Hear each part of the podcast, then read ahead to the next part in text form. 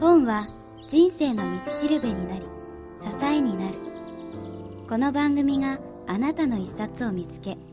明日を輝かせるお役に立ちますように。人生を変える一冊。皆さんこんにちは。いつも早川洋平の著者インタビューポッドキャスト人生を変える一冊をお聞きいただきありがとうございます。番組に入る前に知らせです。ビジネス書ポッドキャスター早川洋平が ebook を発売しました。題して好きなことを仕事にして会いたい人に会えるようになる。人生が好転するビジネス加速術。この ebook についてこれまでに番組にご登場いただいた著者の皆さんからのメッセージを一部ご紹介すると自分に自信がないという人誇れるものがないと嘆いている人。将来の不安を抱えながら仕事をしている人におすすめしたいですね。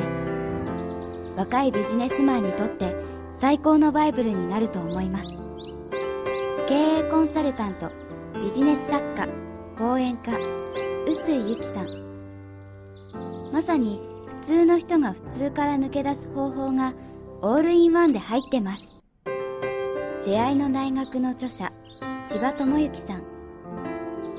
詳しくは早川洋平の公式サイト人生を変える一冊をご覧ください。URL は http コロンスラッシュスラッシュ自己系 .net です。それではお聞きください。のちょっと高田さんの話でかなり盛り上がってしまったんですけど、ね、この本で、えーと、一番、まあ、読者というかあの、まあ、実際 DVD 見た方にも梶、はい、さんが伝えたかったことっていうのを強いてあげるとしたら何がありますかね？その喋りはやりようによっていかようにも変えられるっていうところですね。諦めないってことですね。だって筋トレでえー、多分この出た腹は引っ込まないはずだと思った人が騙されたと思って何々を3ヶ月続けてみてくださいっつって騙されたと思ってやったら意外と履けなかった、えー、7 8センチのズボンが履けるようになったっていうね。それと同じことですよ。そうかそうですよね。えー、あのまあ、それこそ僕の場合全然テクニックでも何でもないんですけどやっぱりさっきねインタビュー始まる前に冒頭にお話ししたんですけど以前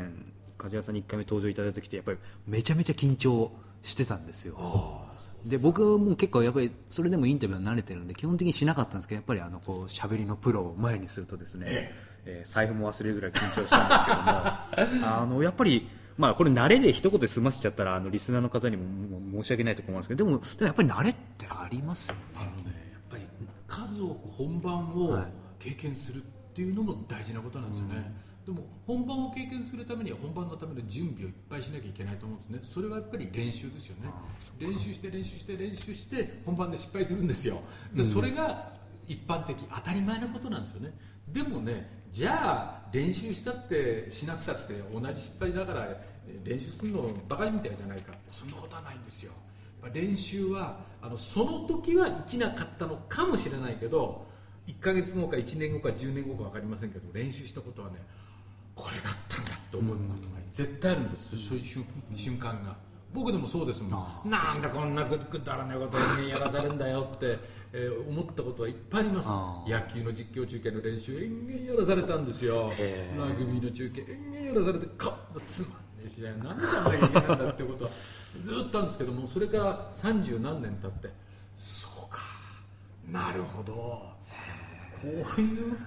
このために私は2回の表広島の攻撃現在2対1ジャイアンツリードとか。なんでこんなことを1分に1回言えっていう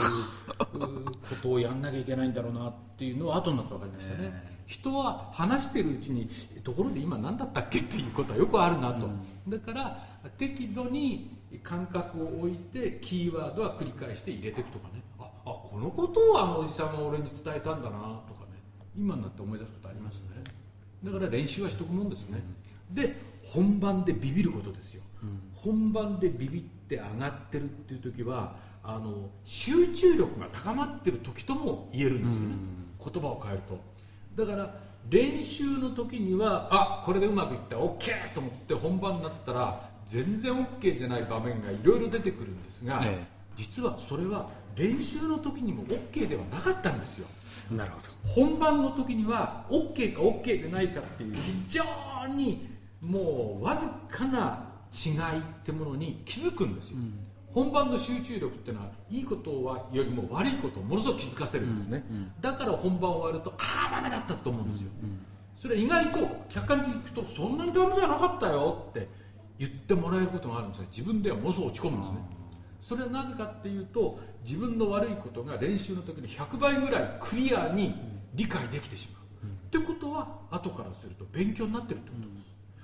僕はあのいや喋るのが苦手だからできればあ早川さんに回してくださいとか、はい、そういうふうに言わずに、チャンスが来たらもう恥はもう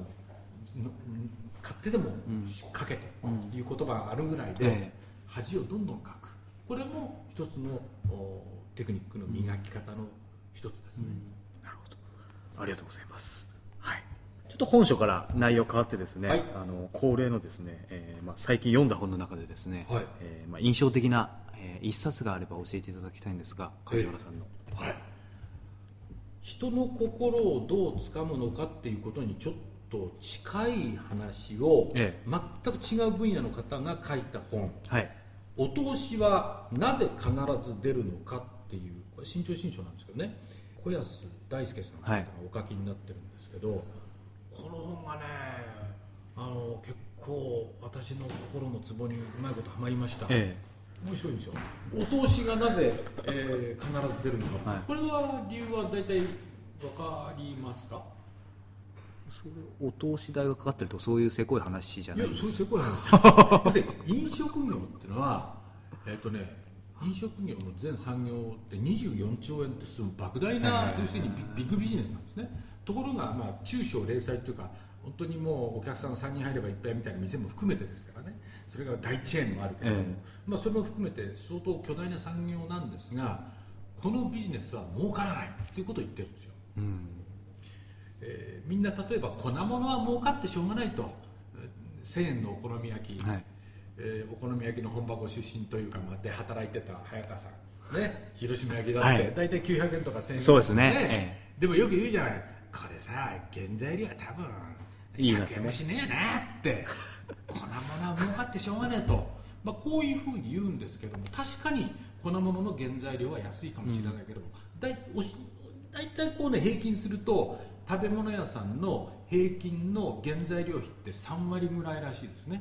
で人件費が3割なんですって。と残りが4割、はい、そのうちの2割があ例えば家賃そうですねそれからあとはまあ税金とか光熱費とか入れると、うん、儲けってのは本当に1割あるかないかっていうね非常に利幅の薄い商売だと、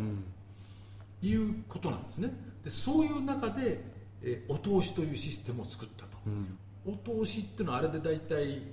結構400円とか500円分ぐらいでしょ、うん。うん、ビール頼んでお通しついてきちゃうじゃない。そうですね。外人はねあれで揉めるらしいですよ。頼んだ覚えはないと、ね、ビールね450円なのになんでビール1杯飲んだのに1000円も済んだと。揉めることは日本人はでも揉めませんよね、えー、だってお通しっていう、こういうまあ酒のあてとしてのお通しは習慣として根付いてるから、うん、何も考えずにね考えお通しだなって考えてみたら、ええ、あのお通しがなかったら飲食店はやっていけないと。なるほど。そこじゃあお通しはかなり大きいわけですね。大きいんですよ。しかもお通しっていうのはそ大したもんが出ないでしょ、えー、切り干し大根とかきんぴらごぼうとか大した経費のかからないようなものがちょっと乗っかってるだけで、うんうん、あれ500円でメニューとして出したらみんな怒りまくりますでしょ。でであの他の唐揚げは380円だったりしますよね。あそりゃそうだな。そういう意味であそこでとりあえずキープ。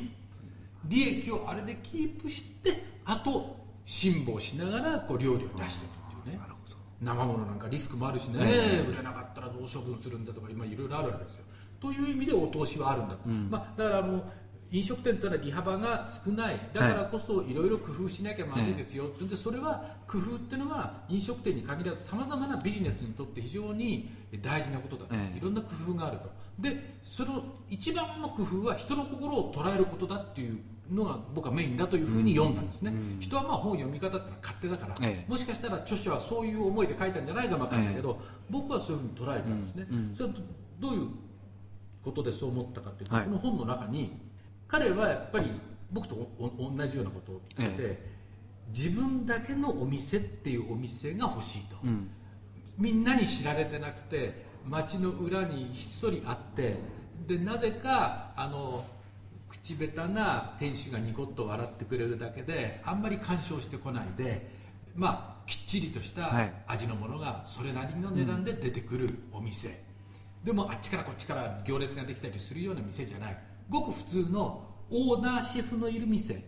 ここに自分は行きたいと思ってるという、ええ、私も全くその通り、うん、そういう店が大好き、うん、僕は大体自分の地元の商店街の飲み屋にしか行かないんですけど、あそうなん飲食店にしか行かないですよ。六本木だなんだとかそういうとこあんまり行きたくないですね仕事以外で。自分で行くのはもう歩いて行けるところ。なるほど。歩いて帰れるところ。で飲んだり食ったりしてるんですけどそういう店なんですよ。で彼はそういうお店だと思ってあるお店に行ってたんですって。いいお店だな。人にあんまり知られたくないな。で、えー、自分はそのチェーン店として大展開してるようなねありますでしょ？そういう大グル巨大飲食グループのね。そういう店は自分は苦手なんだな、うん、やっぱり僕はこういう店が落ち着くんだっつってトイレに入ったんですってたまたま。そしたら当店のグループ店もご紹介しましょう。ドカーンってポスターが貼ってあったそれで北は北海道から南九州沖縄まで全店ね我がグループは中華から和食から何からカニからうわこんなさまざまなそして隠れ家店のなんとかに至るまでって書いてあってね。それを見た途端彼はがっかりしたと。大チェーン店だったんですね。そう。だからねあの騙してくれと。そういうことを言ってると僕分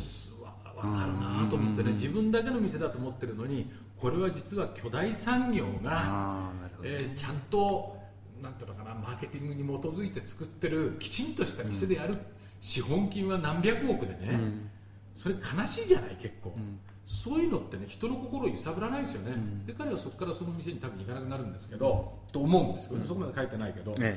あのよく飲食店の案内の中にね、はい。そのチェーンも誇るっていうのかな、うん、えうちの関連店にサイトで飛んでくださいみたいな、はい、それはそれでビジネスとしてありだと思いますよ、うん、この店使ったんだったらじゃああのイタリアンで今回ご利用いただきましたけど、はい、和食だったらこんな店もあります。あんな店もあります、はい、あ出張でお出かけになるならこの店にも寄ってくださいねみたいなことでもネットに全部連動させてる店がある。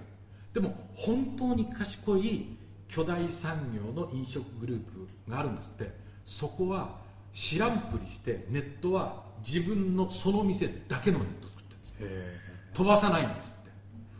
その方がいいじゃない。確かに。だって自分だけの店が、うんうんうん、実はでも裏では、あのものすごい経営者がなるほど、ね、それぞれの店を個別に見せてるっていうね、それは人の心をつかむことだなって、ね。うん、ちょっとそんなことをね、うん、彼の本から感じて、あなるほど。ビジネスにおいてやっぱりそういうことだな、えー、自分にはこんなお客さんもいてこんな人もいて自分にはこんなネットワークあるんですよ。こんな人脈あってすっごいんですよ。っていうふうに見せた方がいい場合と僕はあまりよく知らないんですけど、うん、僕は早川さんとしか分かんないんで教えてくださいよ。っていう方が効果的な場合だってあるじゃない、うん、ね。連邦捜査官のジャック・バウアーだ今重要な取引の真っ只中にいる。と言っても僕は何もしない。そう。それは24時間自動取引システム。楽ちん FX 詳しくはウェブで検索してくれ。外国為替証拠金取引は外国為替レートの変動により大きな損失を被る場合があり元本が保証されているものではありません。お取引の内容を十分に理解した上で自らの判断でお取引してください。FXCM ジャパン。次ちょっとお聞きしたいのが、あのまあ、梶原さんもずっとあのアナウンサーとして走ってらっしゃってもうアナウンサー僕もやったことないんですけど結構なんかもう当然生活ももう普通の9時5時の当然仕事じゃなくてですね、ええ、まあ、乱れに乱れてるイメージはあるんですけど、うん、あの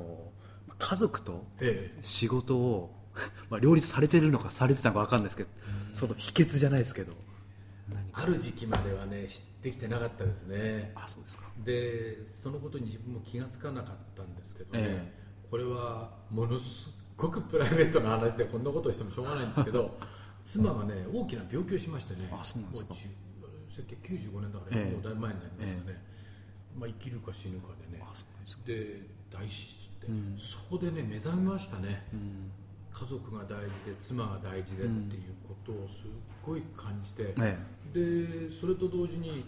その妻に対するリスペクトっていうのはそれなりにもちろんあったつもりなんだけどやっぱり少なかったなって。えうん。偉い人なんですよ。こんなことじ家族自慢するの最低野郎ですけどね、頭をね手術したんですよね、はい。で頭を手術する時っていうのは頭をツルツルにするんですよで頭をツルツルにするってことは女性にとっては結構ショッキングなことそうですよね。でしょ、まあこっちをパッと見るとショックなわけですよ、ああやっぱりなえそしたらこの大部屋にいたんですよ、はい。6人部屋があるんで、ええ。結構ねすぐ友達になる、えうちのかみさんがね、ええ。みんなでギャーギャーギャーギャー笑ってて。で私がパッと行ったらパッとこ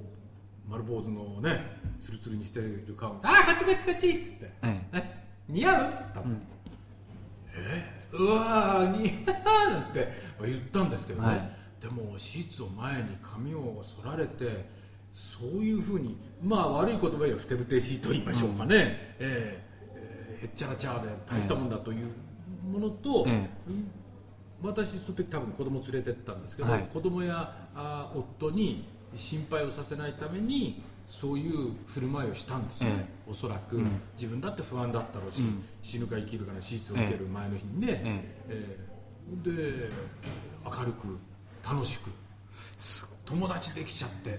えで手術終わってちょうど1か月ぐらいしたらお花見だから、はい。みんなでお花見の今計画練ってんのとか、そういう、あ俺より全然器が大きいね、うん。立派な人なんだなと思って以来、まあ、妻も大事だし家族も大事だっていうことにうん。目覚めまして、ん。目覚めたのが40代えの半ばですよね、あー遅いっちゃ遅いんですけど、えーそれ以来、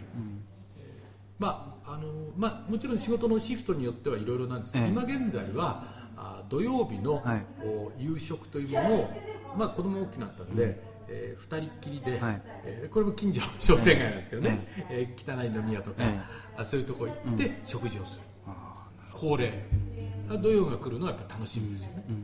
やっぱりじゃあその奥様のそういったまあご病気されてから、えまあ、かなり、まあ、もちろんお仕事も大事だと思うんですけど、ええ。自分の中でその優先の度合いっていうふうにいくっていうのが、ね、なんか変わりましたか？そうですね、うん。最近ワーク・ライフ・バランス言いますね。なんてことをね言いますがそんな格好いいもんじゃなくて、どういうふうに生きるのがあ幸せなんだろうかなということを、やっぱり基軸に置いてビジネスに励んでいかないとダメだなと、もちろんそのね23日寝なくても仕事やることが今一番ハッピーだっていう人もいっぱいいると思いますし、はい。それはそれで僕ややりゃいいと思うんですよ、まあ、体壊しておしまいですけどね、ええ。体壊さない程度にそれで行きたい人は行けばいいし、えそうじゃない別の価値観も大事にしようという人は大事にすればいいし、ええうん。それぞれだと思うんですけどもただ流されるのは損だなと思うんですよね、自分で決めろってことですよね、なるほど。ありがとうございます。最後になんですけども、はい。梶原さん、えー、と今今年58ええ。あ50ごめんなさいくんな何をあって言うのかですけど、まあ、僕の父62ぐらいなんで、まあ、大体あのお父様ぐらいなんですけどもあの10年後？はいえー梶原さんどこで何を？だから68え8区でしょ、はい。もう70前にするわけですわ、えだからね私がどうなってるかっていうこともさることながら、世の中はめっちゃくちゃ変わってると思うんですよ、それはこのポッドキャスティングってものだってつい最近のものですね、えでこの今ポッドキャスティング日本全国各地の放送局がやってるから僕らは沖縄の放送も北海道の放送も全部ほぼ生状態で聞けたりするんですよね,、はい。ですね。でこのポッドキャスティング早川さんと梶原の話をうんリオデジャネイロで聞いてる人もいるかもわかんない、まあ、いるんですよね多分。います多分。います。アラスカで聞いてる人もいる。でこんなことに今ちょっとだけびっくりしてるんですよまだねところがそんなびっくりすることにびっくりする時代が10年後は確実に来てるんですよ。でもしかしたら地上波のテレビはないかもわかんないですよね、ラジオも全然別のものになってるかもわかんないですね、でパソコンのキーボードっつうのもどうなってるかわかんないですね,、すね。こんなあのそういう世界に最も疎い人間が偉そうなこと言っちゃなんですけど、ええ。だコミュニケーションの、ね、方法もいろいろだと思いますね、みんなそのすごい携帯で便利になったねって言ってるけど、携帯以上のものがまた出てくる可能性があるんですね。そうですね。ただそこでちょっとだけ心配するのはやっぱり対面の相手の顔を見た相手の目を見たり表情を伺ったりしながらの直接のコミュニケーションっていうパートがね、ええ。比率が減ってっちゃうのは嫌だなと思ってます、実際に減ってきたんですよね、あのメールであ済んじゃうとかねそうですね。ええ。昔だったら直接会いに行かないとできないことが、まあ、ベルが電話を発明して以来のことですけど、まあ、そのネットの、ね、発達によってより合理的にえ面倒くさい会って相手のご機嫌を伺って、相手の様子を腹を探りながら話をするなんて、こんなね、アナログな話って嫌じゃない、えでそれがなくなってああよかったと思うことと、はい失われたことがいっぱいあるんですね、僕はその失われることが多くなるような気がする。まあ、そうした時代の時に梶原さんやっぱりでも喋りは何かやってらっしゃいます結局ね原点に戻って生声で喋るってことをなりわいにしてるような気がしますね。ものすごくテクノロジーは発達してるんだけども結局こういうところに何人か車座で集まってえ一緒に話をする、それがお金になるかならないかは別にしてね、、はい。ろんなこと話す、え広角泡を飛ばし、そういう距離でね。そういうことをやってるんじゃないかなって、むしろアナログを貫くっていう。ね、そんなあ自分はイメージできますね、えなるほど。ええ。わかりました、はい、今日梶原茂のプロの喋りのテクニックから、えーお話を伺ってその後で、えーまあ、本の印象的な話とか、まあ、おご家族の話もい。ろいろと、えー長時間にわたって伺いました。梶原さんどうもありがとうございました、はい、ぜひ一つこのビリーズブートキャンプ代わりにはい。痩せるんですよ。あのいやいやこれねある人に聞いたんですけどね、え。相手にイメージを描かせる喋りをするってことは一生懸命喋るってことですね、はい。一生懸命喋ろうとしてまず自分の中に明確なフォーカスのあった映像を作らないと相手にそのフォーカスのあった映像は伝わらないんですよ、ということは自分の中ではっきりとしたこれを伝えるんだっていうものを作り上げるにはエネルギーがいるんですね、これを例えばダイビングで潜る、はい。潜って酸素消費量を見ると感動した時とかうわ映画来たとかね、あ綺麗って言った途端に酸素消費量がビューッと上がるんですって、ってことはエネルギーをいっぱい消費するんですよ、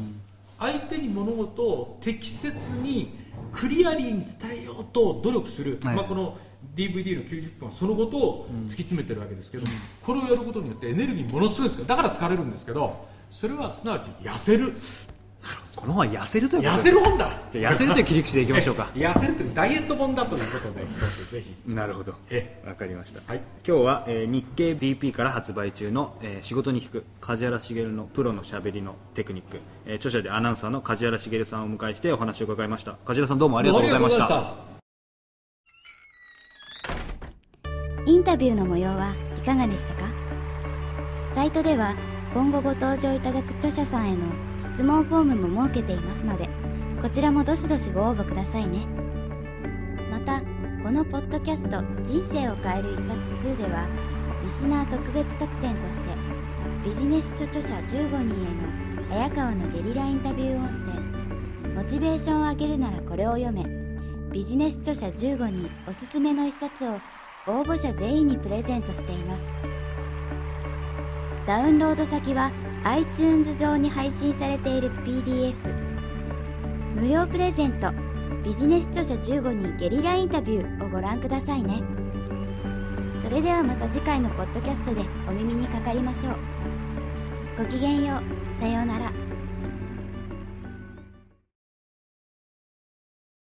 録音編集。おいち。